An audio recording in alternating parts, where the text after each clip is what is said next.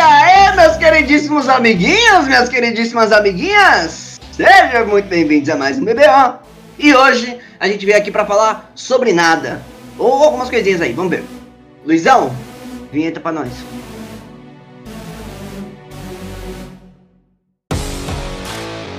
Começa agora o BBO. Olha a Jamanta, olha a Jamanta, olha a Jamanta, olha a Jamanta, na linha de 5 jardas. E eu sou o Luquitas e estou presente. E aí, eu sou o Igão e todo o meu sentimento, né, toda a minha condolência à torcida palmeirense, vice-campeã da, Copa, da Supercopa do Brasil, vice-campeã da Recopa Sul-Americana e vice-campeã do Paulistaço, Paulista World Series of Soccer, né, grande campeonato de futebol brasileiro. Palmeiras, o novo Vasco?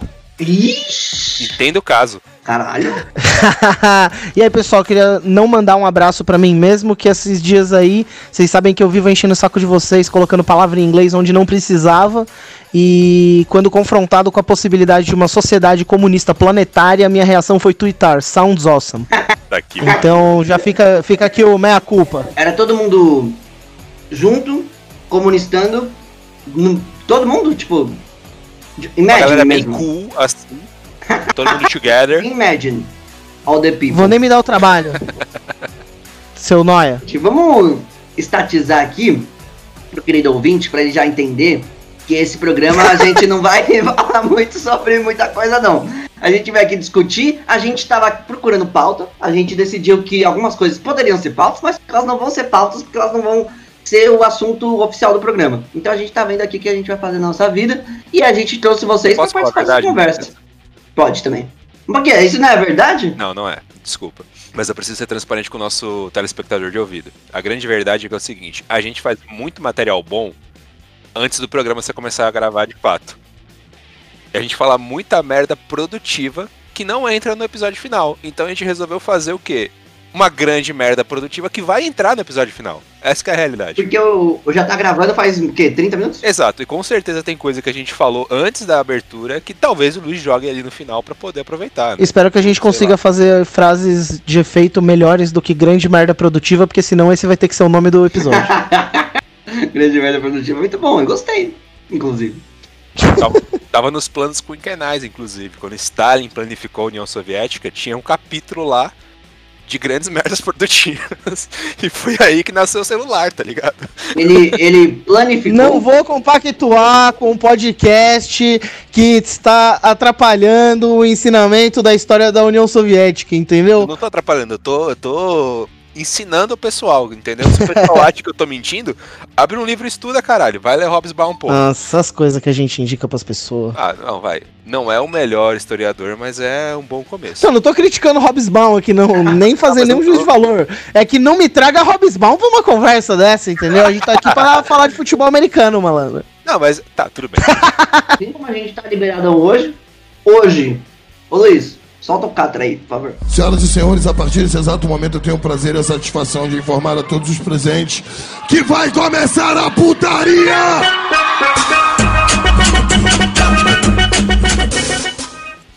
Tá tudo liberado. Marcelisco. Não conheço essa música. Não, na Tá verdade. liberado. É, então. Tá tudo liberado. Eu, eu meio que confundi os, os, os funks do, do final dos anos 90 aí, porque essa, se não me engano, é bom de Tigrão, né? Mas era pra soltar, vai começar a putaria. Pera, pera, pera, tá pera, pera, pera, pera, pera. Tá tudo liberado. Não me diga que você queria falar tá dominado. Não, por favor. não, falar não, isso. não, não, não, Ele queria, não, ele não, queria, não, ele não, Não é queria, ele queria, não- ele queria, não, ele Não queria. é a cara dele, não é a cara Ele dele. queria, ele Não é a queria. cara dele. Ele queria. Deixa eu falar aqui. Ele queria. Eu tô Tá liberado, tá o tudo liberado. isso. Não, mano, eu sei que esse é outro. Eu tô falando que o Catra. ele- Minha ideia era falar, vai começar a putaria. Aí o Igão falou, tá liberado.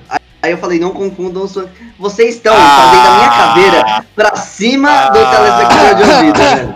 Agora a culpa é minha, agora a culpa é minha. Ah, brincadeira, hein? O senhor é um fanfarrão, E fanfarrão. começa que minha ideia não era essa. Queria pedir desculpa aí pro ouvinte que nesse momento tá lavando sua louça, mais uma vez esqueceu que colocar a colher debaixo da água da torneira forte joga água na sua barriga, tá colocando a faca virada para baixo no escorredor. Queria pedir desculpa para você. Um abraço. Sabia que isso é, é- é assunto de discussão, não discussão, mas de conversa aqui em casa? É faca no escorredor, de cabeça pra baixo ou de. Você entendeu, né? De corte pra baixo ou corte pra cima? Virada para baixo, corte para baixo, pra corte para baixo, pelo amor de Deus. Corre o risco de cortar sua mão colocando pra cima, pegando de uma forma inapropriada um outro talher É. que estava próximo à faca. É uma questão de segurança. Pelo amor de Deus. Obrigado, Igor. Eu acho que eu sou imprudente. Sabe quem mais é imprudente, Luquitas? Hum. Quem fala mal de Tim Tebow na NFL, velho. Esse pessoal. ah, não, velho. Pelo amor de. Deus, velho. Porque assim, querendo ou não, o nome dele tá na boca do povo. É assim que se fala. Porque ele, em 24 horas que foi anunciado o número de Tebow, é contrato de Tebow, ele se tornou o líder de venda de camisas da NFL. Então, assim, primeiro de tudo, acho que é legal, boa, boa que você trouxe um assunto de futebol americano, Igor, é interessante, é a gente pensar por que Tebow volta pra NFL.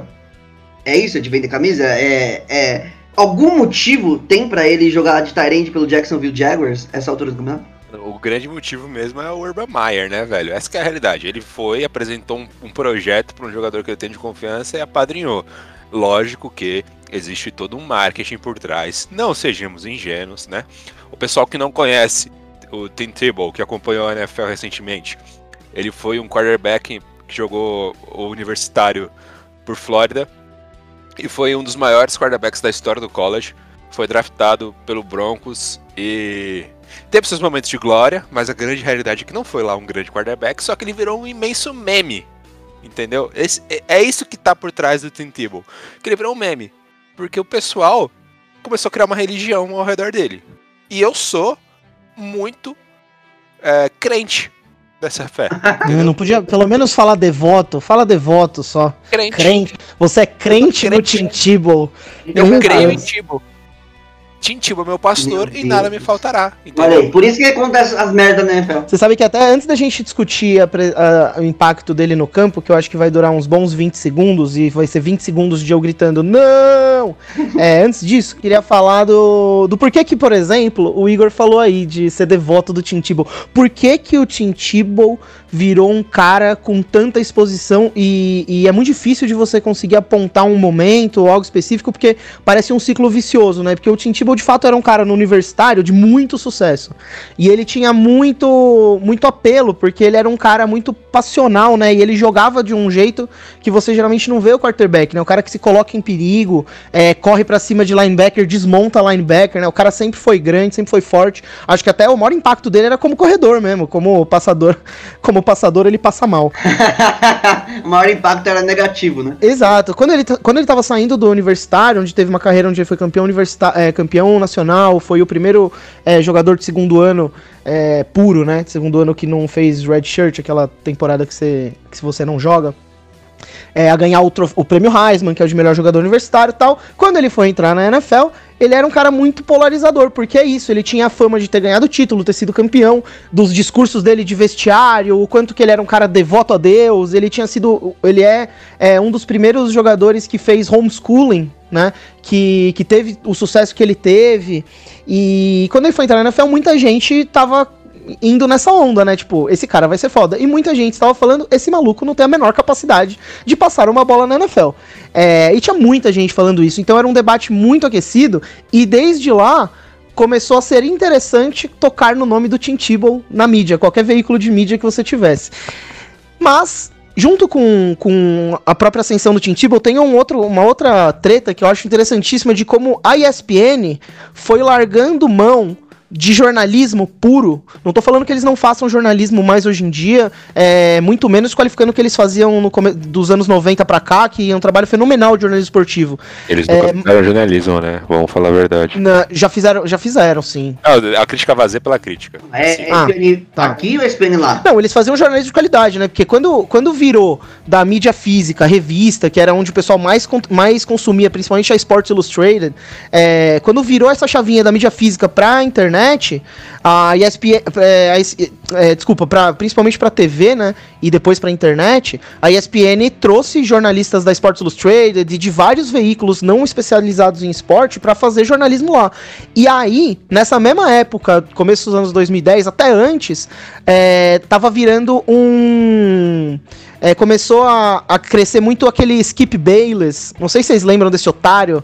É, ele tinha um programa que depois te, entrou o Stephen A, onde eles só ficavam batendo boca. E esse tipo de programa tinha muita audiência. E aí a grade da, a grade da ESPN começou a dar muito espaço para uns caras desse. E é óbvio que o assunto que esses caras mais gostam de gritar a respeito é Tim Tebow, é Colin Kaepernick no, ajoelhando no hino. Então você começou a ceder muito espaço de jornalismo pra maluquice. E a maluquice que tava ali, querendo ser empurrada, goela abaixo de todo mundo, era o Tim Tebow, né? E, e cá estamos nós, falando dele para sempre, se bobear. Não, mas é bizarro que, tipo, em primeiro lugar, o pessoal que não é familiarizado com quem é Tim Tebow, pesquisa assim no, no YouTube. Melhores narrações NFL, NFL, né? Rômulo Mendonça. Você vai cair num lance do Tim Tebow contra o Baltimore Ravens em um wildcard, se não me engano, 2011, né? Que é o Lanço Arranha-Céu! Foi um baita passe do Tim Tebow naquele momento, né? Pra quem fala que ele não sabe passar, tá aí, né? Mas é bizarro que o, o que condecorou o Tim Tebow como meme era muito por conta dessa fé dele e tudo mais, e o fato dele não ser um grande passador, era que toda vez à beira do campo ele se ajoelhava para rezar.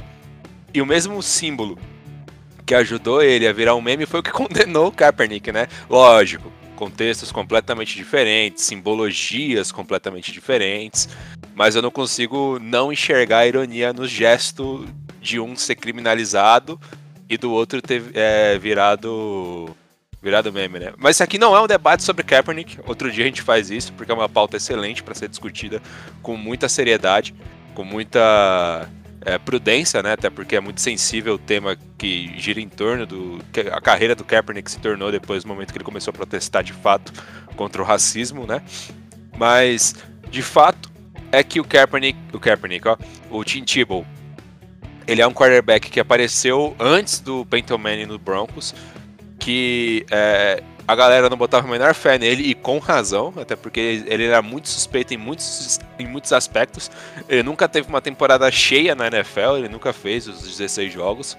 E por mais que ele tenha os seus altos e baixos, né, cá, quando eles passou pelos Broncos, ele nunca mais teve destaque. Ele até assinou com os Jets, assinou com o Eagles, mas nunca foi a mesma coisa. E depois ele foi jogar MLB, onde ele realmente também não teve mais destaque mesmo, né? Até porque ninguém liga para beisebol, e quem liga para beisebol não ligava pro Tebow no beisebol. E agora ele volta como Tyrande. E. Porra, é estranho, né, mano? Tudo bem, ele tá, até tem um porte físico de Tyrande. Mas. Porra, caralho. Não é como se ele tivesse 22 anos, né? É muito suspeito isso, mano. É, é... Ele tá com 33? 33. Idade de Jesus. Ele tem 32 e vai fazer 33 antes da temporada começar. E, cara, é exatamente o que você falou. Eu acho muito suspeito que um cara que sempre foi conhecido pelo atleticismo, não pela inteligência em ler o jogo, sabe? Pela finesse, é, nenhuma dessas coisas. Aí o cara é contratado para uma posição nova, onde ele precisa correr rota, então acho por isso que eu citei finesse. Ele precisa ser atlético, porque é uma posição que precisa ser rápida para é, pra ganhar dos linebackers e forte para aguentar as pancadas deles, que vai tomar. E eu não, não dá para entender. Para mim, o Tim Tebow vem pra esse Jacksonville Jaguars como cagueta. Aí tem que ver se vai ser um cagueta de pré-temporada ou um cagueta de temporada inteira. E aí, se por acaso ele vier jogar bem, eu espero que você que vai vir esfregar isso na minha cara vá para o inferno. E serei eu, tá? Só pra constar. Então já, já tá mandado pro inferno aí. Mas é que, não, só. Agora. É que o Igor é que... já é de maneira, né? É que sabe qual é o problema? Quando a gente faz, quando a gente pensa em, em, em, prévias de jogos, o que quer que seja, a gente tem que dar palpites que façam sentido. Se todo jogo eu chegasse para vocês e previsse que o Tampa Bay Buccaneers ia ganhar de 154 a 0, se todo jogo eu falasse isso, vocês iam falar, bom, esse cara é sempre um imbecil. Então, assim, a gente tem que dar palpites que tenham algum tipo de base, algum tipo de explicação e que façam sentido. E eu acho que esperar que o Tim Tebow tenha uma temporada super produtiva é, luta um pouquinho com a lógica. Se acontecer, vai ser mais uma coisa para engrandecer a lenda folclórica que ele já é, né? Acho que não só um pouquinho, Marcelo. Acho que totalmente, porque assim, é um cara que tá fora de atividade do futebol americano há muito tempo. É um cara que, mesmo quando estava em atividade do futebol americano, ele tinha os highlights dele. Muitas vezes, não por jogadas em si dele, por exemplo, A jogada mais famosa dele é contra o Pittsburgh Steelers no playoff, overtime, touchdown de 80 jardas do Demarius Thomas na primeira jogada do playoff.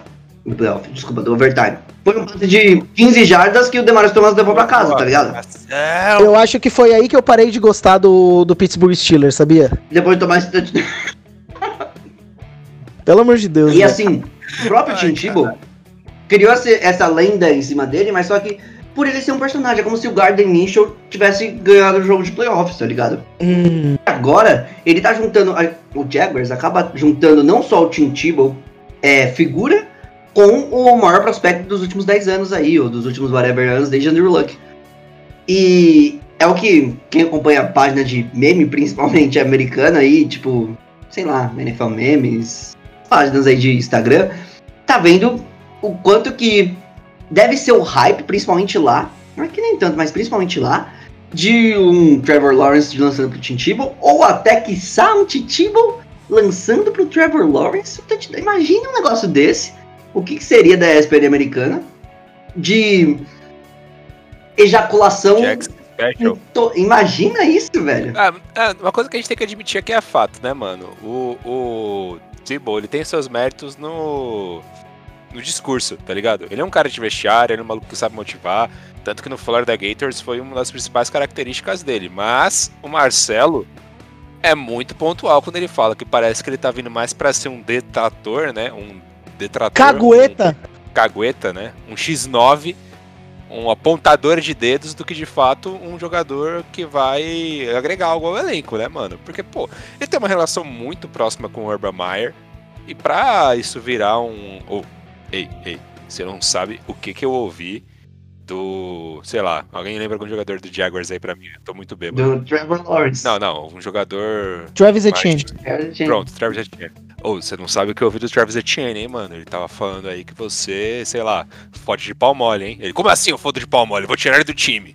Tá ligado? Parece que ele vem muito mais pra cumprir essa função de levar essas merdas pro Urban Meyer do que de fato ser um atleta que vai tá desempenhando um papel importante na tática do time, que vai aparecer ali pra realmente bloquear um linebacker que vai fazer a pressão no, no Trevor Lawrence, ou então um cara que vai aparecer pra receber rota mesmo, tá ligado? Que vai correr, vai receber passe na endzone. Não.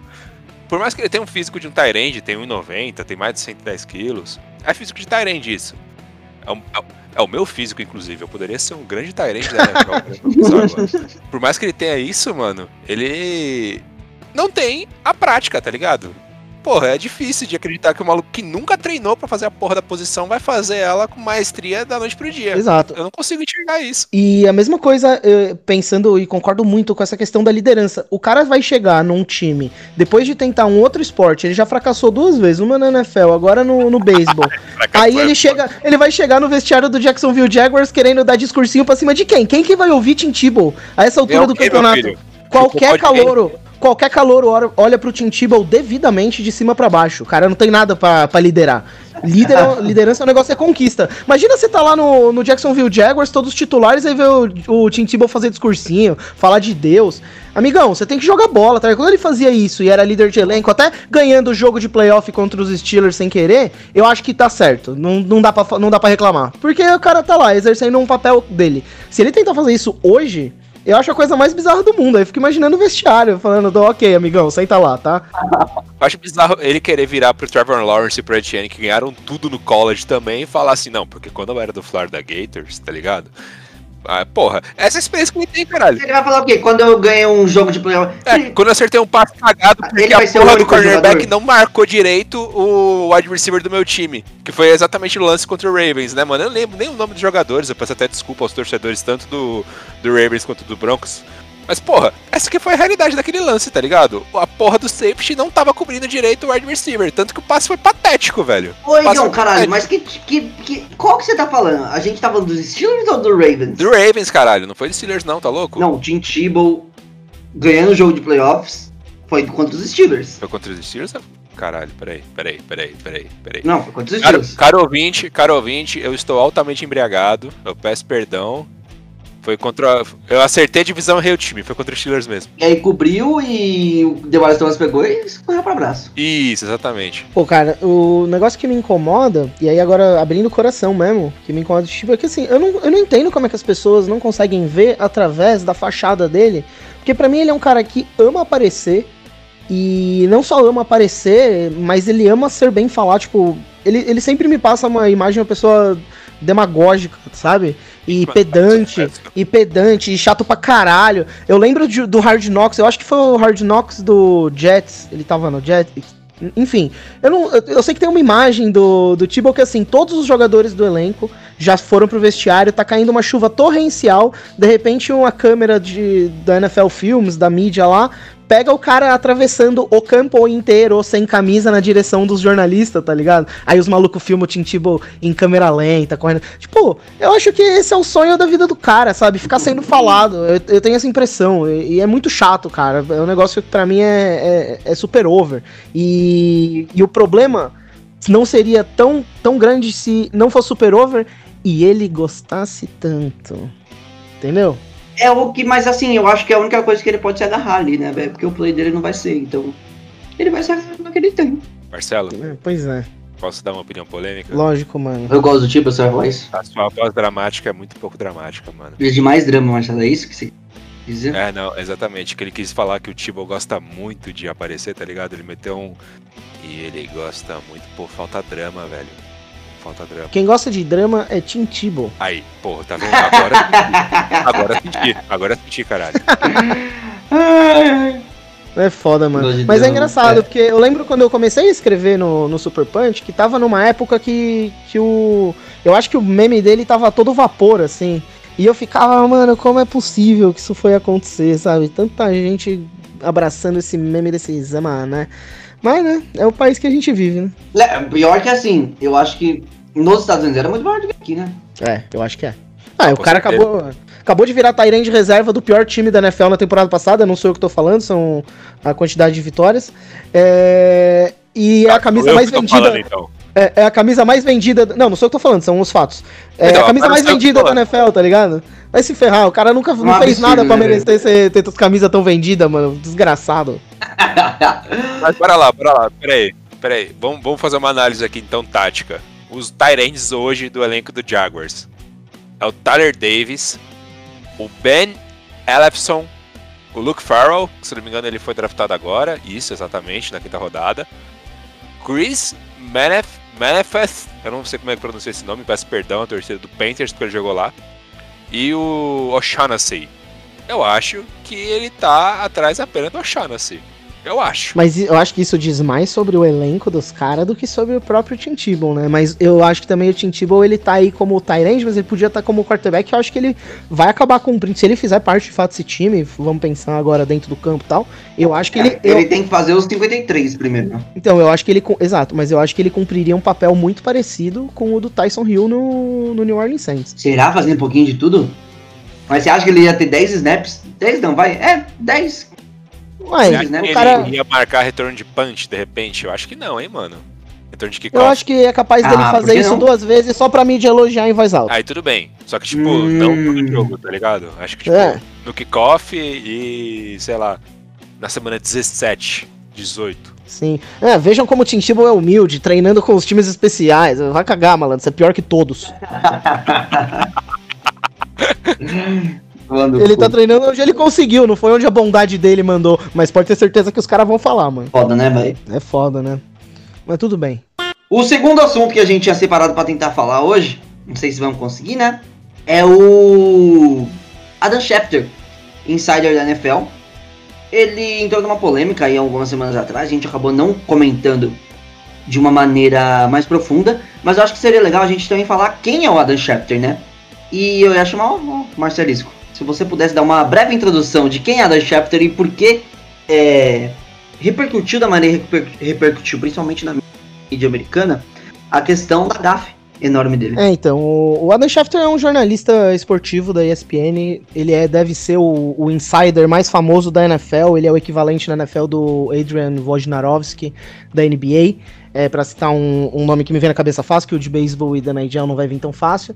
É, maior referência nesse sentido, e recentemente rolou uma confusão, porque ele, ele tweetou sobre a situação do, Rod- do Aaron Rodgers no dia do draft, e depois ele reconheceu que ele não tinha fonte nenhuma pra fazer aquilo. Só que ele não deixou isso muito claro. Na verdade, ele não deixou isso nada claro é, na hora que ele tweetou. Inclusive, ele falou que tinha fonte, sim, falando o que ele tava falando sobre Aaron Rodgers, que era a respeito da insatisfação dele com a diretoria do Green Bay Packers, que ele queria sair do time. É, e aí, um negócio que eu tenho ficado muito impressionado, eu acho que isso vai acabar valendo até pra muitas outras coisas na vida, que é o seguinte, o Adam Schefter, eu acho que ele é a maior representação do status quo jornalístico americano esportivo. Ele é, é um dos principais nomes que você pensa da, do establishment, né? É, da grande mídia esportiva. E eu acho que as pessoas simplesmente, eu tenho visto até como piada, assim, é, o pessoal ironizando que, que cobra-se fonte do Adam Schefter. Quer dizer, o Adam Schefter ele é um cara tão pica que, que, que não, não se espera nem que ele tenha fonte pra falar as coisas que ele fala. Como ele fala é verdade e pronto, sabe? Então, assim, acho que o pessoal tem que ser um pouco mais crítico. Eu tô falando disso, falei que isso aplica pra vida, que acho que a gente tem que ser crítico com todas as informações que a gente recebe. Então, não importa quanto o Adam Schefter é um grande nome, é um cara que tem de fato uma carreira jornalística muito foda. Ele escrevia no Denver Post antes dele ir pra, pra ESPN e, pra, e trabalhar até com a própria NFL Network. Então é um cara que tem uma carreira, mas assim, ele, ele precisa, é muito importante que ele traga fonte, sabe? O que ele fez nesse caso do Aaron Rodgers e do Bay Packers, eu acho que tinha que ser enxergado com maior gravidade, principalmente pensando no papel que caras com a função dele cumprem, né? É, já tinha feito essa crítica aqui antes, vocês me desculpem se eu estiver sendo chato, mas ele, o Tom Pelissero da NFL Network, o Ian Rappaport, o Mike Garofalo, todos da, da NFL Network, é, são caras que eles não são necessariamente jornalistas, eles são comerciantes de informação. Toda vez que você vê um tweet desses caras trazendo alguma novidade, a primeira coisa que você tem que fazer depois de ler o tweet é falar, tá, que papel ele tá cumprindo com esse tweet, porque essas coisas não acontecem de graça. Ou você acha que esses malucos ficam o quê? Colocando escuta nas salas dos general managers? Essas informações chegam pra eles de bom grado, de propósito. E eles dão informações na mídia pra fazer o papel do leve trás. Adam Schefter, ele foi desmentido apenas por um Panther, tá ligado? Tudo bem. O Panther mais da hora, mais legal, mais divertido e o melhor que já passou É, NFL. Sim. Mas apenas um Panther, tá ligado? E o, o Pat McAfee, ele tem um podcast que tem uma grande repercussão, até por conta do personagem que ele representou ao longo da sua carreira da NFL, né? É, que tem uma grande, um grande alcance, né? Uma grande capilaridade. Se você nunca viu a história do dia que o Troy Polamalu destruiu o sonho do Pat McAfee, abre agora o YouTube e digita isso que eu falei. Você vai ver um dos melhores vídeos da história. Mas enfim. é, O Pat McAfee levou a público o fato de que talvez a história do, do Adam Schefter tenha sido um pouco exagerada. E ele que foi atacado. O Adam Schefter foi no programa do, do Pat McAfee, admitiu aquilo que o Pat McAfee havia apresentado, e a galera ainda assim insiste em atacar o Pat McAfee, tá ligado? Não só o Pat McAfee, como o pessoal que aponta as incoerências da barrigada que o Schefter deu. Pra quem não tá ligado, é mais ou menos paralelo àquele papo que o Neto havia apresentado de que o Riquelme estava fechando com o Corinthians em 2009. 2009, 2010, eu não lembro. Mas aquele papo lá de que o Riquelme estava fechando com o Corinthians, que nunca aconteceu, é mais ou menos isso, tá ligado? É bem parecido com isso que o Schefter fez. Drogba no Corinthians? Não lembra do Wagner Love do Corinthians? É, Esse foi tipo, praticamente garantido. Eu lembro que eu tinha um videogame de Play 1, um joguinho, que já tinha o patch com expansão e o Wagner Love já tava no Corinthians. Mas isso Pelo de aconteceu Deus. depois, pelo menos, né? Pelo de. Assim, mas só que isso foi tipo, sei lá, 2006. Agora, a Nelca no Galo me pega até hoje. Eu gosto muito de Sidorf no Botafogo, mas aí o Botafogo virou um lugar pra onde vários gringos cola. Vários gringos inesperados. É, Olha então, lá, os caras acham que o Honda vai fechar com o Botafogo, aí fecha mesmo, tá ligado? Aham, o Rondo, Calu. Cara, eu lembro quando. Thiago Neves do 2009 Palmeiras fechou Não. e desfechou. Vocês jogarem no Google aí, ó, vocês vão ficar em choque, mas é verdade, hein? Teve uma época que o Christian Vieri quase veio pro Botafogo de Ribeirão. Ah, eu lembro dessa brisa, mano. Eu lembro. Isso aí eu tava acompanhando de perto. Esse dia e- foi louco. E o foda é que eu já era de uma geração que não fazia muita ideia de quem era Christian Vieri. Imagina a galera que tá depois de mim, tá ligado? É que eu sou, eu sou fanzaço de futebol, profundo, tá ligado? Eu gosto de esporte que não tem, que não tem tanta visibilidade e futebol. Pô, eu sou fãzaço de Fórmula 1, MMA, futebol americano. NBA tem visibilidade, então eu caguei. Agora. Agora, futebol, mano, eu ia atrás, velho. Os caras, ah, Christian Vieri ia fechar com o Botafogo de Ribeirão. E eu lembro que meus amigos na escola viravam e falavam, quem? Queria pedir dois perdões aqui pro pessoal. O primeiro pros fãs de Fórmula 1, que nesse final de semana que estamos gravando teve uma corrida aí que ninguém quase nunca ouviu falar.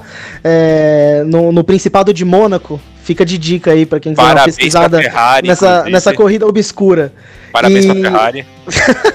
E a outra, o outro pedido de desculpa é pro também pro ouvinte fã da verdade e fã de Panthers, que o Ray Guy, de fato, é o melhor Panther que passou pela NFL. Ah, Inclusive está no Hall da Fama e deve ficar ainda por muito tempo como o único Panther no Hall da Fama, que ele demorou Ele muito pra jogou ser autorizado pelos- a entrar. Pô, jogou será pelo, que o- pelo Raiders. Será que o McAfee não entra nesse Hall da Fama aí, não, mano? Merecia, hein? Oh, mas fa- fa- fa- falando em Só Panther, ter, vamos peraí, discutir um peraí, negócio só aqui. por ter desmascarado o Schefter, merecia entrar no Hall da Fama. Como personagem, como figura midiática, eu acho que ele merece. Desculpa, Luquitas. de chute na NFL, os caras tinham que fazer mais alguma coisa além de chutar. É porque tinha uma época no passado onde o cara que fazia o punch ou mesmo o field goal podia ser também o running back, quarterback, então quem Não o é único- isso, o cara tem que estar preparado pra fazer um trick play, velho. Ah, hum, se você tiver um kicker que tem 99% de acerto de field goal, mas que não tem nenhuma capacidade de fazer trick play, você vai ter ficar com ele do mesmo jeito. Não, eu sei, do mesmo pera, jeito, mas pera, só que pera, o kicker pera, tem pera, 99% de capacidade, de capacidade não, de acerto. Ele tem tempo pra ser um cara que sabe fazer uma trick play, velho. Não, não, não, vai tomar no seu cu. A gente não precisa que o Justin Tucker precisa fazer, precise fazer uma trick play. A gente não precisava que o Vinatieri fizesse uma trick play. Sabe por quê? Porque quando eles entravam em campo era garantir três pontos.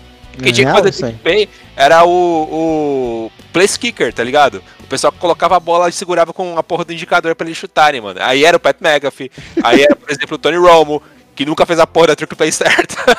Ah, eu fico tão triste pensando nesse lance. Vocês sabem, que- eu não sei se a gente já teve essa conversa, vocês sabem que eu amo o Tony Romo, principalmente como jogador. Não, sim, eu adorava o Tony Romo também. Antes que a gente mude pra Tony Romo, o que, que você prefere? É, uma, é, Tony Romo nem era pauta, mas agora virou. O que, que você prefere? A certeza de que você sempre vai ter três pontos marcados ou a possibilidade de você converter sete? Tá ligado? Mano, minha, minha... Uma vez Meu a cada um milhão. Não, É, não, não, não, não, não. Calma aí, meu ponto é que tem como eles serem bons nos dois. então Não, lá. tem tem vai lá. como ser, mas é só você ver o caso porra. do Sebastian Janikowski, ele tá jogando ainda na, na NFL. O Sebastian Janikowski ele já não conseguia dar um trote até a cozinha, malandro. Só que o cara acertava chute de 60 jardas, aí joga, né? O Matt Prater, por exemplo, é outro caso que chuta 60 jardas que não dá um trote até a cozinha. Tem Tá ligado? 60 anos também. Se, se ele tá, se ele tá dormindo e dá vontade de cagar, ele se caga na cama, que ele não consegue levantar a tempo. É isso aí. O Sebastian Janikowski tá desempregado. Na verdade, acho que ele até se aposentou já. Ainda não, ainda Um não. dos únicos kickers primeira, escolha de primeira lado, né? Não, se aposentou em 2018. Um dos únicos, acho que se pá o único, né? Esse draft, Marcelo? Do draft do Sebastian Janikowski. Não, não, não era uma época que eu acompanhava a NFL a ponto de manjar de draft, mas assim, assisti. Ele foi, ele foi escolhido no draft de 2000, né? Por eu perguntei pra você que eu tenho certeza que eu não, não estava lá, né? Mas. Jogou muito tempo, né, velho? Ele, ele é um dos jogadores que foi escolhido antes que o Tom Brady, porque esse é o draft do Tom Brady. Ele foi escolhido na primeira rodada, o Tom Brady na sexta. Quem você prefere? Seba Kowski, tá ligado? Sebastian Janikowski, com certeza. Se eu pudesse Boa, escolher né? hoje, quarterback titular Blaine Gabbert, kicker Sebastian Janikowski. Essa pergunta foi até bem fácil, bem fácil a pergunta. Então os Raiders fizeram a escolha certa aí. Caralho, eu tô rachando muito alto, mas o microfone não pega, mano. Com certeza, fizeram a escolha correta. Inclusive, Não, todos os times jogou? que fizeram 198 escolhas na frente do Tom Brady acertaram. Ô, porra, como é que você vira pro torcedor do Bears e fala, caralho, hein, parabéns, ó. Ryan Urlacher, parabéns, hein, bela escolha. Porra, como é que você fala isso pro torcedor do Bears, tá ligado? O Urlacher foi no, em 2000? Sim. Mas o Urlacher é craque, né, mano? Foi Não, Hall da Fama, né? Cara, que o Rick prefere o Lecker do que o Brady. Eu sei, eu não tô dizendo que não, caralho. Tô falando, como é que você vira pro torcedor do Bears e fala isso? O pessoal, todo mundo sempre vira e fala, ó, mas os caras foram lá, pegaram na sétima rodada o Tom Brady. Olha o tanto de mim que vacilou. Ah, vai tomar no cu, vai, vai, vai, vai, de cu, porra. Sexta o Brady rodada. era banco no universitário, velho. Sexta rodada, não era banco no universitário, não. O. Ele o joga- Brian- ele- Hã? Ele, ele, ele revezava no mínimo. Marcelo, É, ele era. Ele era um Marcelo. quarterback de um time que corria mais que passava, né? escolha compensatória de sexta rodada é sétima, tá? Vamos falar a verdade aqui. Tá bom, justo. Entre o Tom Brady e o Bar- Brian Urlacher, hoje em dia eu ficaria com o Tom Brady, porque o Brian Urlacher, apesar de eu ter uma camiseta dele, é, ele é um tiozinho velho reaça, que além de tudo fez implante capilar, quer dizer, ele saiu do sindicato dos careca. Então, Traiu a foda. classe do Marcelo. Traiu a classe. Ele que se foda. Não sabia. O Lecker. Pois é, rapaz. Ô, Marcelo, qual é a próxima pauta mesmo que você tinha separado, que eu já me esqueci? Tem off-season e a troca do Julio Jones. Possível troca de Julio Jones, é verdade, né? É, ia ser bom se o Kika estivesse aqui pra poder falar, porque ele que tava excitado com essa troca, uma vez que os rumores é pras, pa- pros Patriots, Então, né? Exatamente. Então, até aproveitando que você falou isso, eu queria fa- fazer a pergunta que eu anunciei que eu ia fazer pro Igor aqui no durante o programa, que é Hum. justamente essa. O, Ju- o Julio Jones tá sendo. tá com o Cam Newton, né? Então o pessoal tá todo alvoroçado lá em New England, querendo o Julio Jones. É, mas tem muito time que poderia fazer bom uso de Julio Jones e eu queria perguntar pro Igor se ele não queria Julio Jones em Indianapolis Colts. E porra, que tipo de pergunta é essa? Todo mundo quer o Julio Jones, é Não, um lugar. né, Marcelo? Eu vou te devolver uma pergunta do mesmo jeito, assim. Que time que não queria o Julio Jones, cara? Tá louco? O Tampa Bay Buccaneers. Ah, Ah, Marcelo, vai tomar no de cu, Deus. vai, vai, vai tomar no seu cu, vai. Mas, minha gente, o Julio Jones não é só o Julio Jones, você pega a figurinha dele, cola no seu álbum e ele joga no seu time. Tem, Não, não, ele é assim. tem que ele é caber assim, no, ele é tem que caber no teto salarial. Tem que caber no teto salarial, malandro. Malandro, foda-se se não cabe no teto salarial. Que potencialmente. Não existe isso. É, lógico que não, caralho. Isso é- O Saints já provou que isso não existe. A gente já debateu isso, a gente já provou por A mais B que não existe salary cap. Agora vamos lá. Quando você tem a possibilidade de você ter o melhor wide receiver de uma década, que possivelmente é o Julio Jones, eu não estou cravando, mas se a gente for debater isso, não é nenhum exagero falar que é ele. Quando você tem esse cara, como é que você não coloca ele na porra do seu time? Ah, porque o salary cap, ah, porque o, sei lá, o, Go- o Godwin, porque a porra do Mike Evans, ah, vai tomar no cu, caralho. Porra, bota esse cara no seu time. Que time Não que dá, sabe? mas não agora dá. Sim, agora sim, eu entendo quando você Mas é impossível, é literalmente impossível. É literalmente impossível, Igor. Não, mas isso, isso é se você contasse que não ia ser uma troca. Se fosse uma troca e, ou rolasse dispensa, dava, Marcelo. Eu acho que dava. É, é, é, é má vontade do Marcelisco. Mas ele, É que ele ia destruir uma parte do time, tudo bem, mas. Ex- tá. Exato, exato. Não, sendo bem sincero, não quero parecer. Não, nenhum dos, o- dos wide receivers do Tampa Bay Buccaneers são melhores que o Julio Jones hoje. Eu acredito nisso. É, mas eu, eu não gostaria de fazer essa troca hoje pelo Julio Jones, porque a gente tem um time que tá bem encaixado e tudo, mesmo que seja o Julio Jones, a gente tem uns bons jogadores. E aí entra na, na parte que eu acho que é a parte realista e chata da história, que assim, é muito difícil encaixar o contrato do Julio Jones no seu time. Então você vai ter que dispensar jogador, você tem que dar um jeito de fazer o Julio Jones caber lá. O tudo esforço bem, que você precisa fazer lá. pro Julio Jones caber no seu time, vale? Essa é a pergunta. Quando você faz essa análise, de certa forma, ele não cabe no Colts também, tá ligado? É Não, duro. o Colts, mas não cabe. o cabe. Colts é um dos poucos times que cabe, caralho. Eu acho que não, e eu vou te explicar por quê. É, é, Hum. Pode parecer que sim, mas eu vou explicar por quê.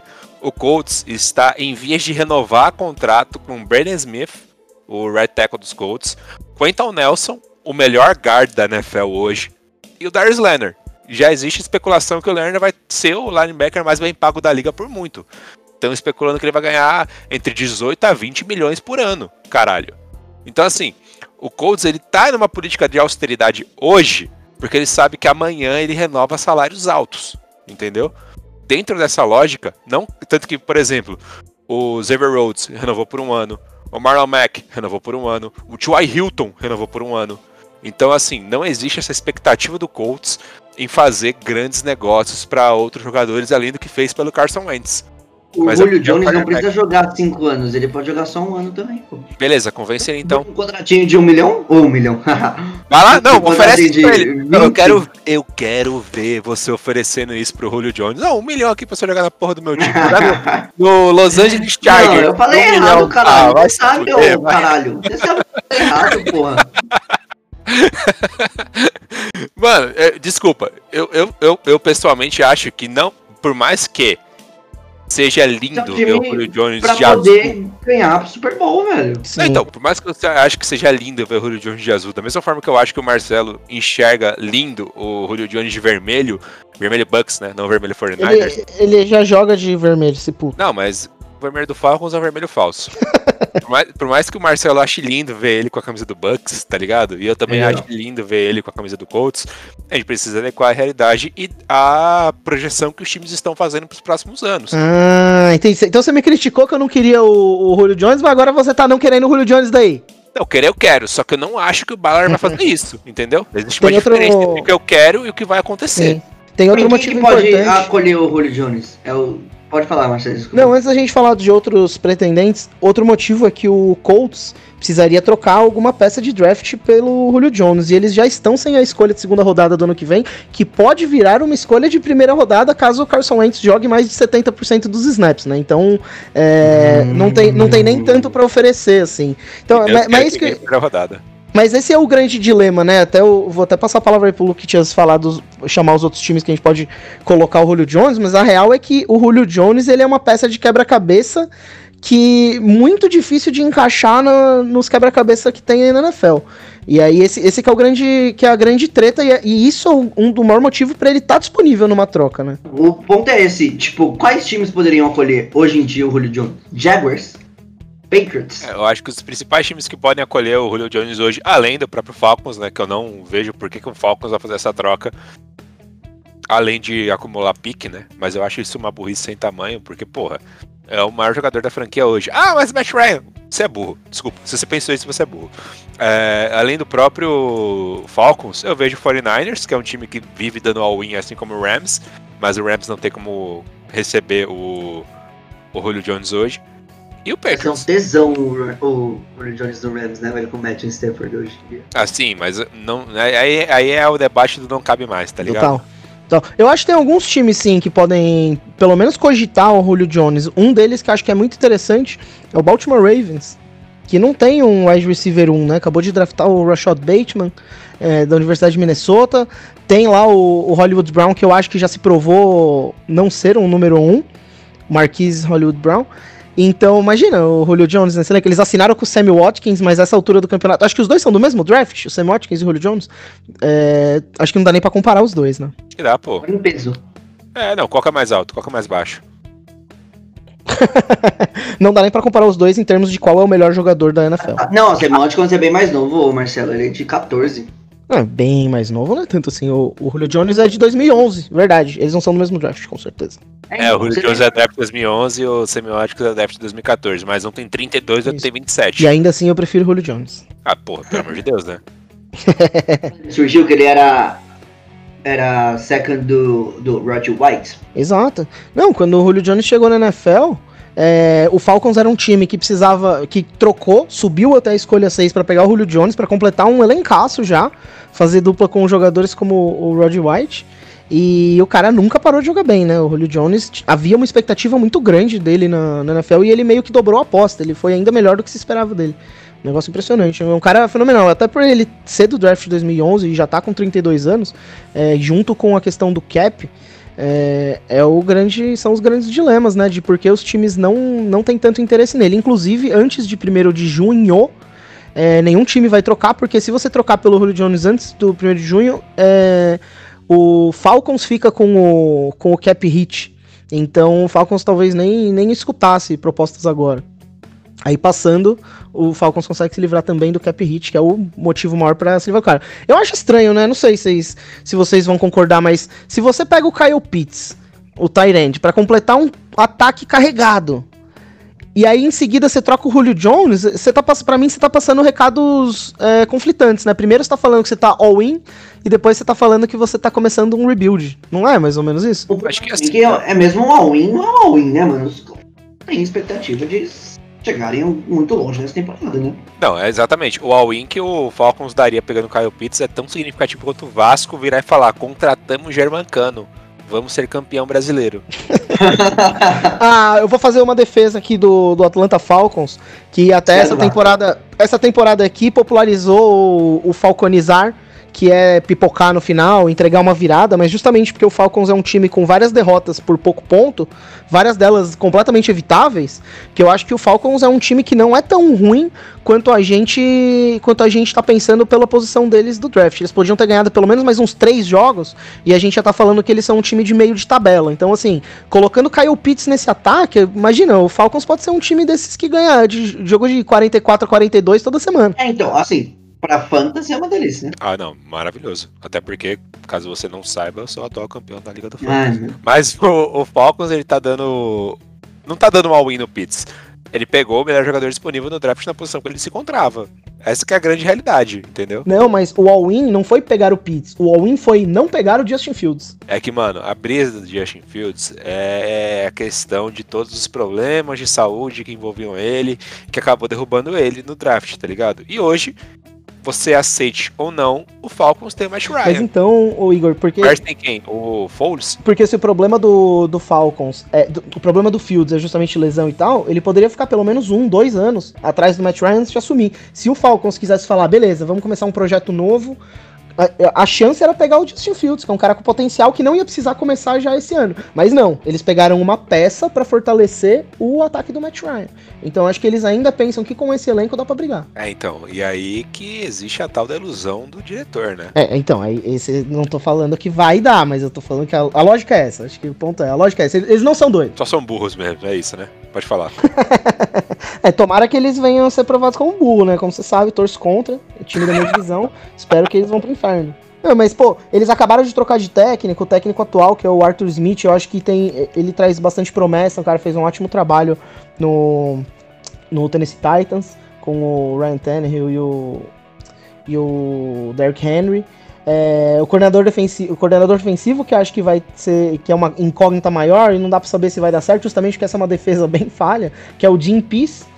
Então, eu acho que é difícil de apostar nos caras, mas assim, é, o que a gente tá vendo dos recados que eles estão passando com as ações deles é, é esse, é assim, não vamos desistir do Matt Ryan, a gente vai brigar com esse elenco que a gente tem, não vamos começar um rebuild, nada desse tipo, porque eu acho que eles, eles tinham uma oportunidade de ouro de pegar um quarterback com, com muito potencial, que é o Justin Fields. É só você ver a reação da torcida do Chicago Bears, se bem que Chicago Bears, acho que comemorar, comemoraria Mac Jones será que comemoraria?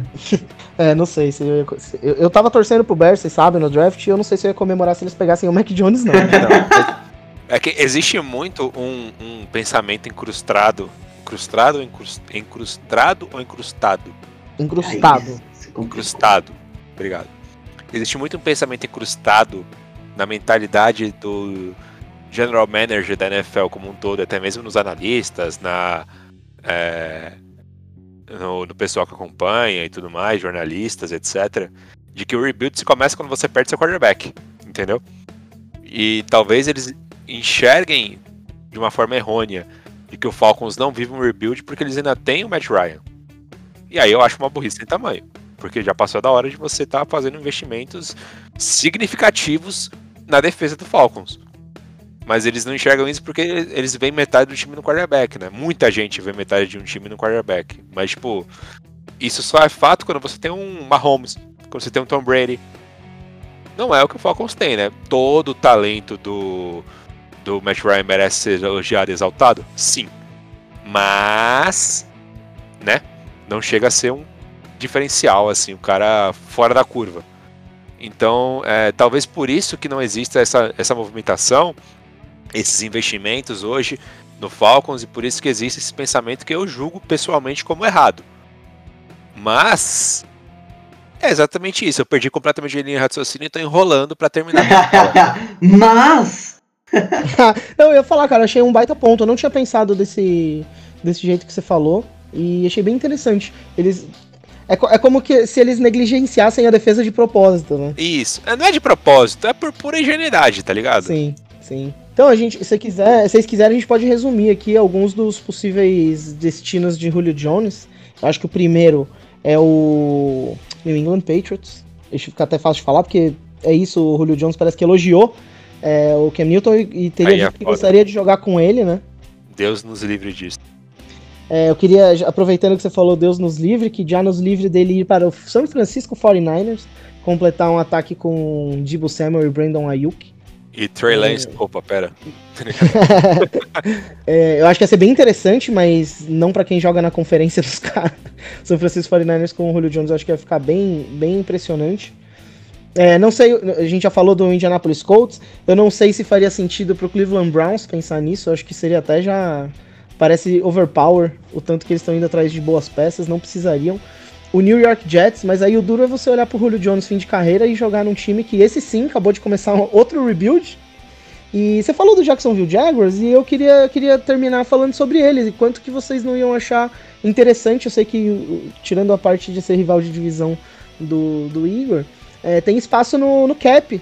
Não ia ser nenhum absurdo ele parar lá em, em Jacksonville, não. Eu acho. Sabe um outro time que tem espaço no cap que eu acho que não seria nenhum absurdo? E aí sim, ia ser uma combinação perfeita de paz e harmonia, de técnica e tática? Medo. Tennessee Titans. Nossa, com certeza. Com certeza. Tem espaço no cap? Eu não olhei. Eu acho que tem, eu confio que tem. Não tem, dá pra eles fazerem, né? É, exatamente. O Julio Jones chega em Jacksonville, imediatamente é o melhor wide receiver do elenco. É, e aí todos os wide receivers que, ele, que tem no, em, em Jaguars hoje em dia são wide receivers 2 no máximo, né? O Marvin Jones, o DJ Shark, que é um cara que eu gosto, mas como Eu wide receiver muito 1. do Shark também, mano. Mas, mas como wide receiver 1, eu acho que eu fico um pouco mais pessimista. E o Lavisca Chenault, que é um jovem que pode se desenvolver e ser um cara ainda, ainda melhor, mas já mostrou muita promessa como calor. Então o Julio Jones, pra mim, engrandecer demais esse elenco e, e facilitar bastante a adaptação do Trevor Lawrence na NFL, né? Porra, imagina, você só tem o cara, um dos caras do, da última década pra você poder ter o seu cobertorzinho de segurança ali. Porra, É mesmo. ia ser animal. Mas o foda é ele também tá afim de ir pra lá, né? Você não acha que um cara nessa altura da carreira não tá buscando um, um anel, não, mano? Não, no, no Titans, como o Igor falou, acho que ele ia ter mais chance do que no Jaguars, por exemplo. Sim. Mas também não confio no Titans pro anel. Você confia? Você confiria? Eu vou Confiaria? falar, eu vou, eu vou falar pra você o que, eu acho que vai acontecer com o Titans essa temporada. Não vai pros playoffs. Pode anotar aí e me cobra depois. Ó, assim, vamos falar a real. Entre, é, eu acho que o Titans ainda não tá tão descartado assim, porque existe uma vaga a mais, desde que existe só um bye, né? Então eu acho que ele não, tá tão, não é tão carta fora do baralho dessa forma. Mas quando você parar pra pensar que as suas melhores oportunidades são 49ers e um rebuild de quarterback, um de- desenho novo de ataque, depois do que eles apresentaram ano passado, sem o seu principal quarterback, New England Patriots, que sem o Tom Brady nunca mais foi a mesma coisa, e o Tennessee Titans, eu acho que a sua esperança maior de anel é o Titans, né? Ah, mano, será? Um 49ers você não acha que estaria. É que tá numa conferência que tem os times prontaços também, mas. É, então, o 49ers tem, tem uma conferência muito complicada, uma divisão muito complicada, entendeu? É- É um, é um talento muito bruto na defesa, mas um ataque muito duvidoso, tirando algumas peças que se destacam, igual o Marcelo falou, e eu ainda adiciono o Kittle, né? Ele, o Marcelo não falou do Kittle, mas eu coloco o Kittle na lista. Tudo Porra, bem, ele, ele tá Hum, falando verdade. de wide receiver. Ele tá falando de wide receiver. Ele tá falando de wide receiver, por isso que não fazia sentido falar do Kittle, né? Mas eu boto o Kittle aqui como Sim. Tyrant, como, como um melhor recebedor dos Niners, porra. Exatamente. Então, assim, tem muito talento. Só que apresentou um resultado muito duvidoso ano passado. Ah, não, mas no Com passado, esses mano, foi todos. Com talentos todos. devastado de lesão, mano. E- e- ah, beleza. Tudo bem, o que, que me garante que esse ano também não vai ser? Porque quando você tem tanta lesão acumulada assim, você pode até virar e falar, ah, foi azar. Mas eu viro e falo, falta de preparo físico. Falta de treino regenerativo, falta de um- uma, uma expertise maior na recuperação do atleta pós-jogo, pós-intensidade e tudo mais. Isso aqui é importante, isso aqui não é debatido, porque a gente não estuda educação física. A gente estuda engenharia, direito, é, sei lá, o caralho é quatro, tá ligado? Administração, a porra toda. Agora, quando você faz um estudo de fisiologia e de fisioterapia, você vê que essas coisas são importantes e que isso tem que ser levado em conta. Por exemplo, o Benítez do São Paulo, o grande campeão paulista de 2021, é um cara que sofre muito com lesão. É um cara que sofre muito com lesão. E todo, todo momento ele vai estar lesionado. Agora você vê o resto do elenco do São Paulo, tá tendo um jogo, um nível de intensidade tão grande quanto o dele e não tá sofrendo tanta lesão. O 49ers precisa ter essa atenção com seus atletas. Quando o Colts não teve, ele perdeu um time inteiro de wide receiver. Inteiro, inteiro. Quatro wide receivers lesionados. O 49ers precisa ter essa atenção com o seu próprio elenco, tá ligado? Isso aqui não é admissível, mano. Cara, essa, essa discussão é difícil, né? É, falar sobre a qualidade da- das equipes médicas dos times, porque você entra num tema um pouco difícil de falar, né? Que é a capacidade profissional de médico. Que é engraçado que pra falar da capacidade profissional de atletas profissionais, a gente mete o pau. Agora, pra falar de outras profissões, a gente não pode fazer, inclusive, que a gente não é conhece, né? profissional- A gente é atleta profissional pra falar mal de atleta, né? Exato. Não, mas é porque a gente também não acompanha. Eu não sei vocês, mas eu não tenho acompanhado medicina na ESPN. médico. É. Mas é claro que tem alguns times que investem mais ou menos, melhor e pior. É, teve a gente comentou da outra vez, né? Teve o caso daquele Dr. Andrew Cho do San Diego Chargers, que é um picareta, picareta sem tamanho. Até hoje o cara frequenta círculos da NFL, trata jogador e quando ele tava no, no Chargers só fazia cagada. Então, o, tem o histórico uma época aí do Phoenix Suns como um time que era um destino com um pouco do, da NBA, né? Um destino com um pouco onde tinha muita lesão para os jogadores. Então, enfim, é, enquanto que tem outros times que são conhecidos por, por recuperar eh, lesões de jogadores, né? E acho que, de fato, é é uma conversa difícil, né? Começar a falar mal de médico, assim. Não, agora sim, eu só quero, eu só quero me esclarecer aqui, eu não estou falando mal do profissional, do médico, do 49ers, deixa eu até ver se eu acho o nome dele Sim, sim, sim, desculpa, não, não foi isso que eu quis dizer. Não, sim, mas eu acho importante só, só é, é, fazer essa descrição pro nosso telespectador de ouvido, que eu estou falando mal da forma como o 49ers trata o preparo físico dos seus atletas. Porque isso não passa necessariamente pela capacidade profissional do, do médico, do fisioterapeuta, do fisiologista. Isso passa por uma leitura de entendimento do preparo físico dos seus atletas como um todo. Isso é um erro que acontece, tá ligado? Isso aqui não é porque o, o funcionário A ou B é um merda. Isso aqui acontece normalmente, mas precisa ser revisto. Eu citei o exemplo do Colts. Colts acho que ele não mudou a equipe médica. Eu confesso que eu não acompanho tão a fundo, mas eu duvido muito que tenha mudado a fundo isso. E ano passado terminou com muito menos lesões de wide receiver do que terminou em 2019. Então isso precisa ser revisto no 49ers com um pouco mais de afinco, com um pouco mais de atenção. também um ano, né? de carinho. 2019 eles não tiveram isso, tanto que 2000 eu também lembro de o 49ers ser um time problemático com lesão. Exatamente. Lembro ano passado muito bem que contra os Jets foi o jogo da lesão que eles tiveram, sei lá, cinco jogadores importantes saindo e mal voltando pra temporada, tá ligado? O Sim, Bolsa, o Sim. Mostard, teve o, o Mosley, Emmanuel Mosley, se não me engano. Teve vários. E pra você, Igor, falando mal aí do 49ers, eu só digo o seguinte: libertem Paris Campbell. Ele foi pro 49ers? Não, ele tá no Colts ainda, mas ele, sofreu- ele- mas ele foi um dos wide receivers do Colts que sofreu com lesão e nunca mais voltou, tá E ligado? nunca mais voltou. Ele foi, ele foi uma escolha alta no draft de 2019. Ele. seg- seg- segunda rodada, se eu não me engano. Segunda rodada. E, e é um cara com muito potencial, né? Inclusive que ele veio de Ohio State, é uma faculdade que produz bons wide receivers. Mas até agora é muita promessa, pouco jogo, né? É foda. Assim, assim como o, o Michael Perryman Jr., né, mano? É outro cara que sofreu com lesão que não conseguiu entregar 100% do que ele prometeu. O Colts, ele tem muito talento bruto no seu corpo de wide é, Vou falar do Colts aqui, foda-se, viramos precisar de Colts. O Colts, ele tem muito talento bruto de wide receiver, mas que não conseguiu entre- entregar 100% por conta das lesões dos seus atletas, né, mano? Isso aqui é triste. Se conseguir. é, até cheguei a falar isso na live que a gente gravou com o LPD no, no draft, né? Que o seria muito menosprezado no, no seu corpo de wide receivers por conta das lesões. Mas, se conseguir entregar o 100% que tem lá, caralho, ninguém segura. Ninguém segura. Porra de Julio velho, se fuder, preciso desse merda. É, não. Fez a campanha toda que todo mundo precisava agora. Não, eu, falei, eu falei que todo mundo quer, eu não falei que todo mundo precisa. Por exemplo, você quer o Neymar no seu time hoje? Eu? É? Ah, depende do precinho. né? Não, eu não. gostaria, eu Tirando- gostaria do tirando- Neymar no Tampa Bay Buccaneers. sim. Tirando os fatos econômicos, você vai dizer que você não queria o Neymar no Palmeiras. Lógico que você queria, mas porra, Queria. você tem o Rony ali Sim. hoje, você tem o Luiz Adriano ali hoje, todos os dois marcados pelo Miranda e Barrados. Não, brincadeira. Todos os dois tentando fazer o ataque e não conseguindo, tá ligado? Mas você não precisa do maluco no frigir dos Você ovos. acabou, de, você acabou de falar que precisa. Putz, Gente, nossa.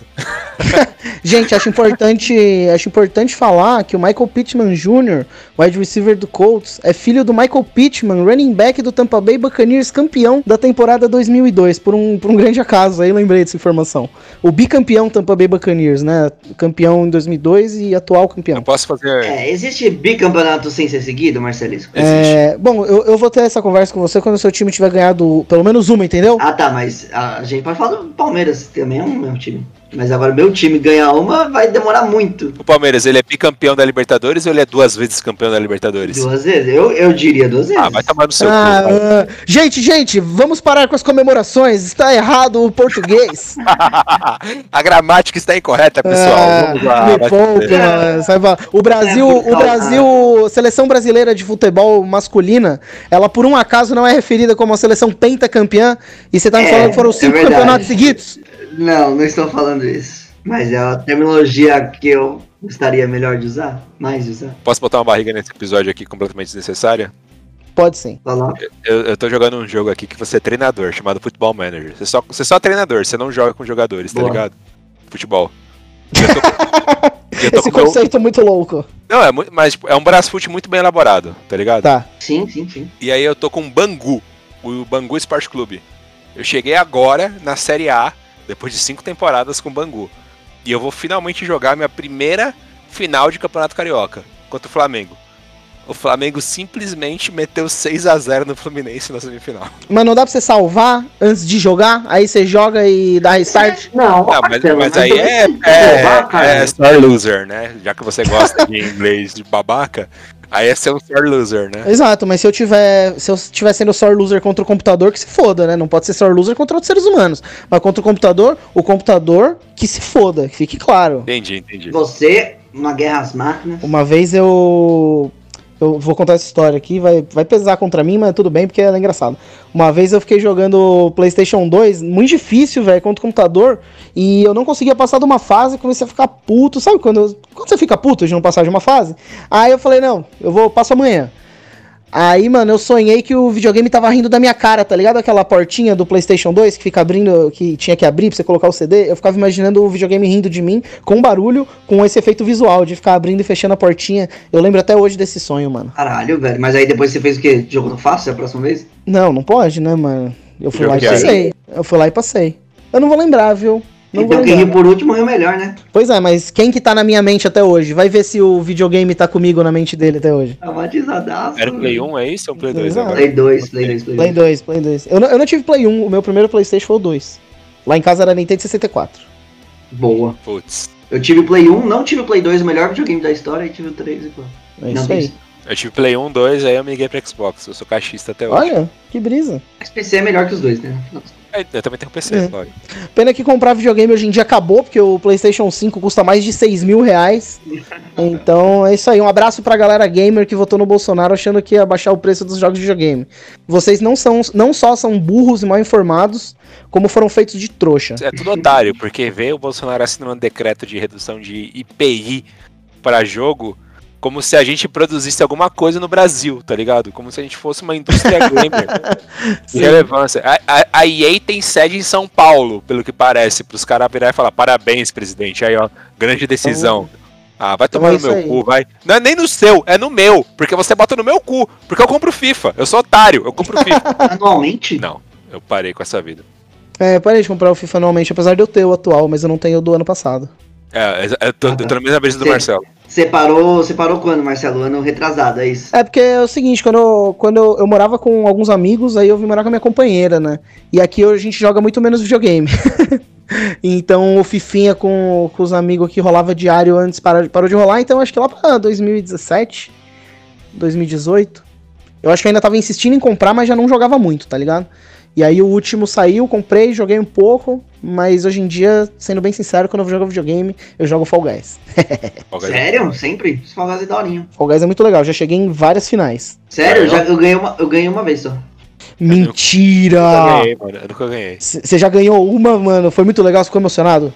Mano, fiquei pra caralho. Você nunca ganhou, Marcelo? Eu nunca ganhei, é mó difícil, mano. Você tá me tirando. Uma vez eu fiquei em terceiro. Caralho, Eu mano. já, fui- mano, eu já acumulei muito vice, mas eu nunca ganhei, velho. Ganhei uma vezinha só. Já acumulei alguns vícios. Ah, mano, o pior vício é aquele vício que você. Sabe quando vai na tela do. Que você tem que pegar a coroa pulando? Não é tipo o último que sobrou nada. E aí eu tava na frente, não tinha ninguém próximo atrás, eu pulei e eu pulei muito antes, eu caí. Puta. E, e aí eu perdi, velho. Foi um vice triste. Vi- Tem vício. uma vez que pra mim era o, o do rabo dourado, tá ligado? Que você ficava Hum. com o rabo no final. Sim, Não. Roubou, roubou meu rabo no último minuto, eu velho. ganhei nele. Na real, no último Eu segundo. ganhei no rabo dourado. Que, que aflição, mano. Que aflição, velho. Desde essa então do- nunca mais joguei.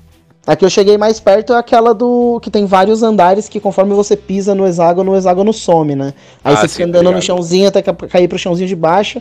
E aí eu fiquei em terceiro, mano. Nossa, rolou uma gritaria aqui nesse momento. De emoção? Ah, é, né, mano? O negócio é mó tenso. Você fica ali, você começa com 11 caras, tem que ser eliminado, aí sobra você e mais dois. Você tá vendo os dois lá, para de ter chãozinho pra você, você morre e você fica, porra, velho, tão perto. Foda. Foda, foda. É, é isso aí. Tá É nóis. 4 de Fall Guys, alguma coisa assim. né? É isso aí. Abraço aí pros criadores de Fall Guys, que durante a quarentena aí o jogo cresceu, assim como Among Us, outro jogo aí que é mais antigo mas e, acabou, né? e cresceu na quarentena, mas acabou hoje em dia. Mas Acabou. foi sucesso na quarentena, velho. Acabou. Eu nunca joguei. Eu jogava na vida real.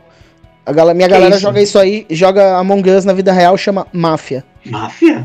Eu já joguei detetive, É. máfia. Existem, existem pessoas que chamam esse jogo de Cidade Dorme também. Cidade A cidade dorme? Dorme. Agora a máfia eu nunca ouvi, não, mano. Cidade da Máfia e Cidade Dorme são a mesma coisa. São é, tipo pessoas que chamam taco de bets. Não, mas aí as pessoas estão chamando errado.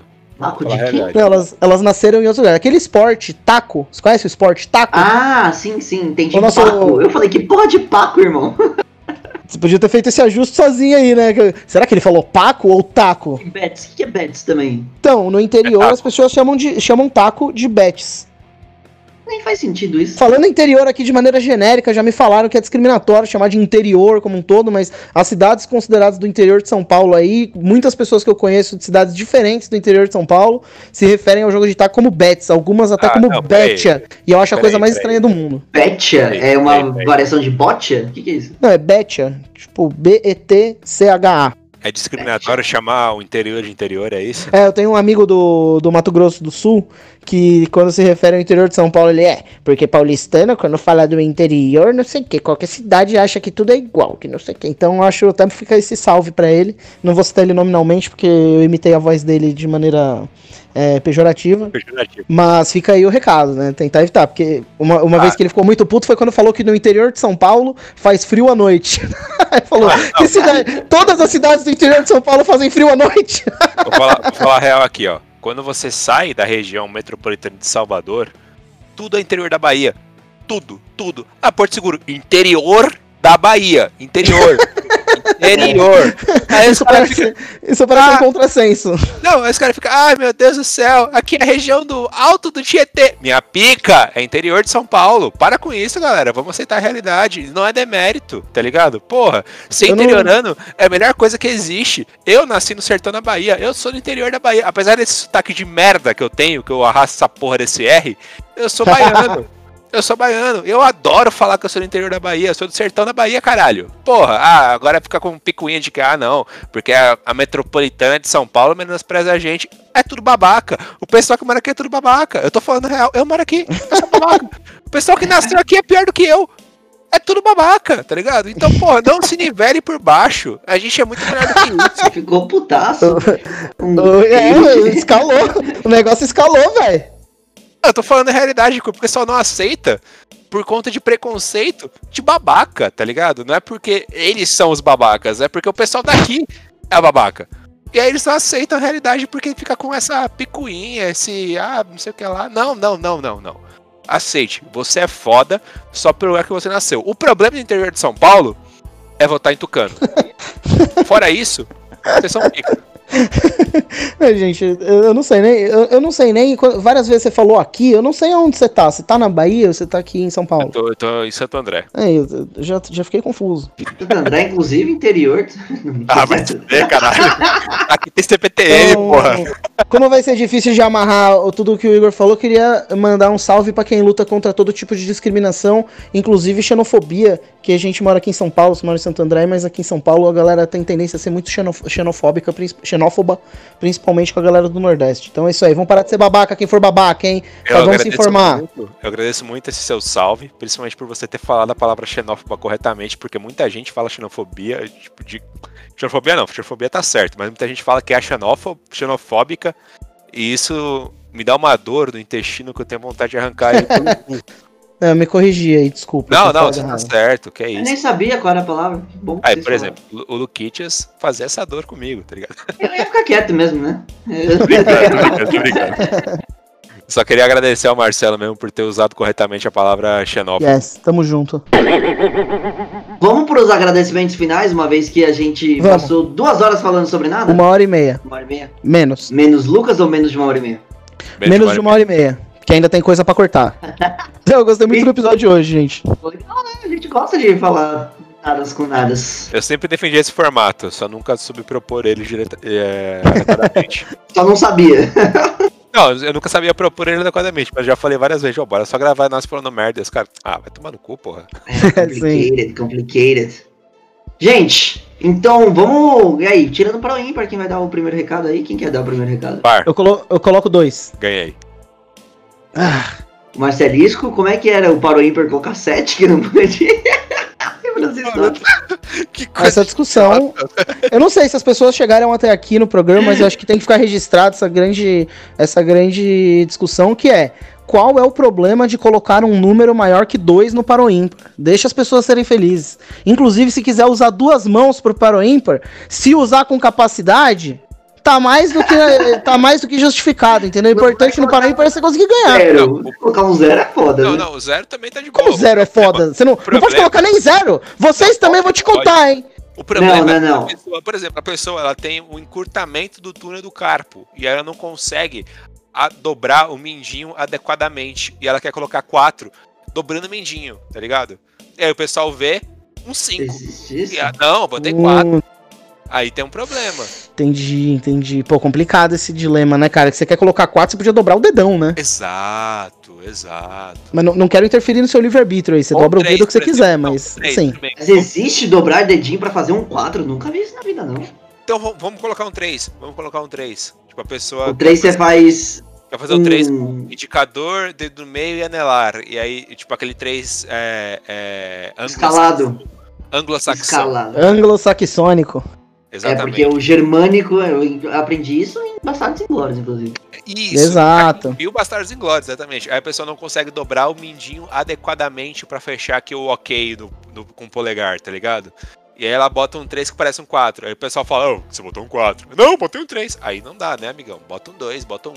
Pô, você tem esse problema, eu não tô te querendo te excluir da sociedade. Eu só quero que você ganhe o seu paro ímpar. Então seja inteligente. É isso aí. Tutorial pra Paro Ímpar aí, pro Igão. E menos polêmica no Paro Ímpar aí, gente. É. cê- só você de colocar o dedinho bem claro ali, qual que você quer que seja, né? Não- escalar é bem complicado também. Se você espera um amiguinho pra tirar o Paro Ímpar e você dá aquela escalada que você solta o último dedo ali no final fazendo a conta de cabeça, você é um frário. É um canalha. Um canalho. Ainda nem Não. um canalha João Carlos Albu- Albuquerque, que era apresentador da ESPN, né? Um canalha é canalha mesmo. Não, canalha é canalha. Canalha é safado. É Isso aí. Mas enfim, esse foi o meu recado final aí. Vocês deem os seus recados finais. E eu já deixo o meu beijo aí pro telespectador de ouvido. Que ficou com a gente até o final desse programa. É verdade, o meu abraço vai também pra você que ficou até aqui no programa, inclusive porque em vários momentos você já podia ter abandonado pensando, ah, já tá acabando, já tá acabando. Provavelmente se você está ouvindo isso aqui agora, você tá com o celular longe, fazendo outra coisa, vai ter que esperar o negócio tocar até o final pra começar a próxima coisa que você colocou na fila, o que quer que seja que você esteja ocupado aí. Então, muito agradecido de você ouvir a nossa voz. É, o meu abraço vai pra todo mundo que ganha no Paro Ímpar e é menosprezado na ordem do salve, né? Que eu tinha ganho. Não, Foi isso mesmo que aconteceu. Brincadeira, brincadeira. Meu salve pra toda a nação tricolor, 20 milhões de São Paulinos ao redor do Brasil. A fila acabou, entendeu? Chupa Luquitas. Sim. E é isso, caralho. Vamos São Paulo, porra. É, tava na hora, né, mano? Não vou falar que fiquei feliz, mas também. Falei, caralho, o cara deve ter tirado um pezinho das costas. E Marcelisco é São Paulino Marcelisco, só pra esclarecer aí pra todo mundo. Não, eu não torço pra nenhum time de futebol o resto do mundiano. Tchau! Este podcast foi editado por Luiz Gonzalez. Soluções em áudio e vídeo.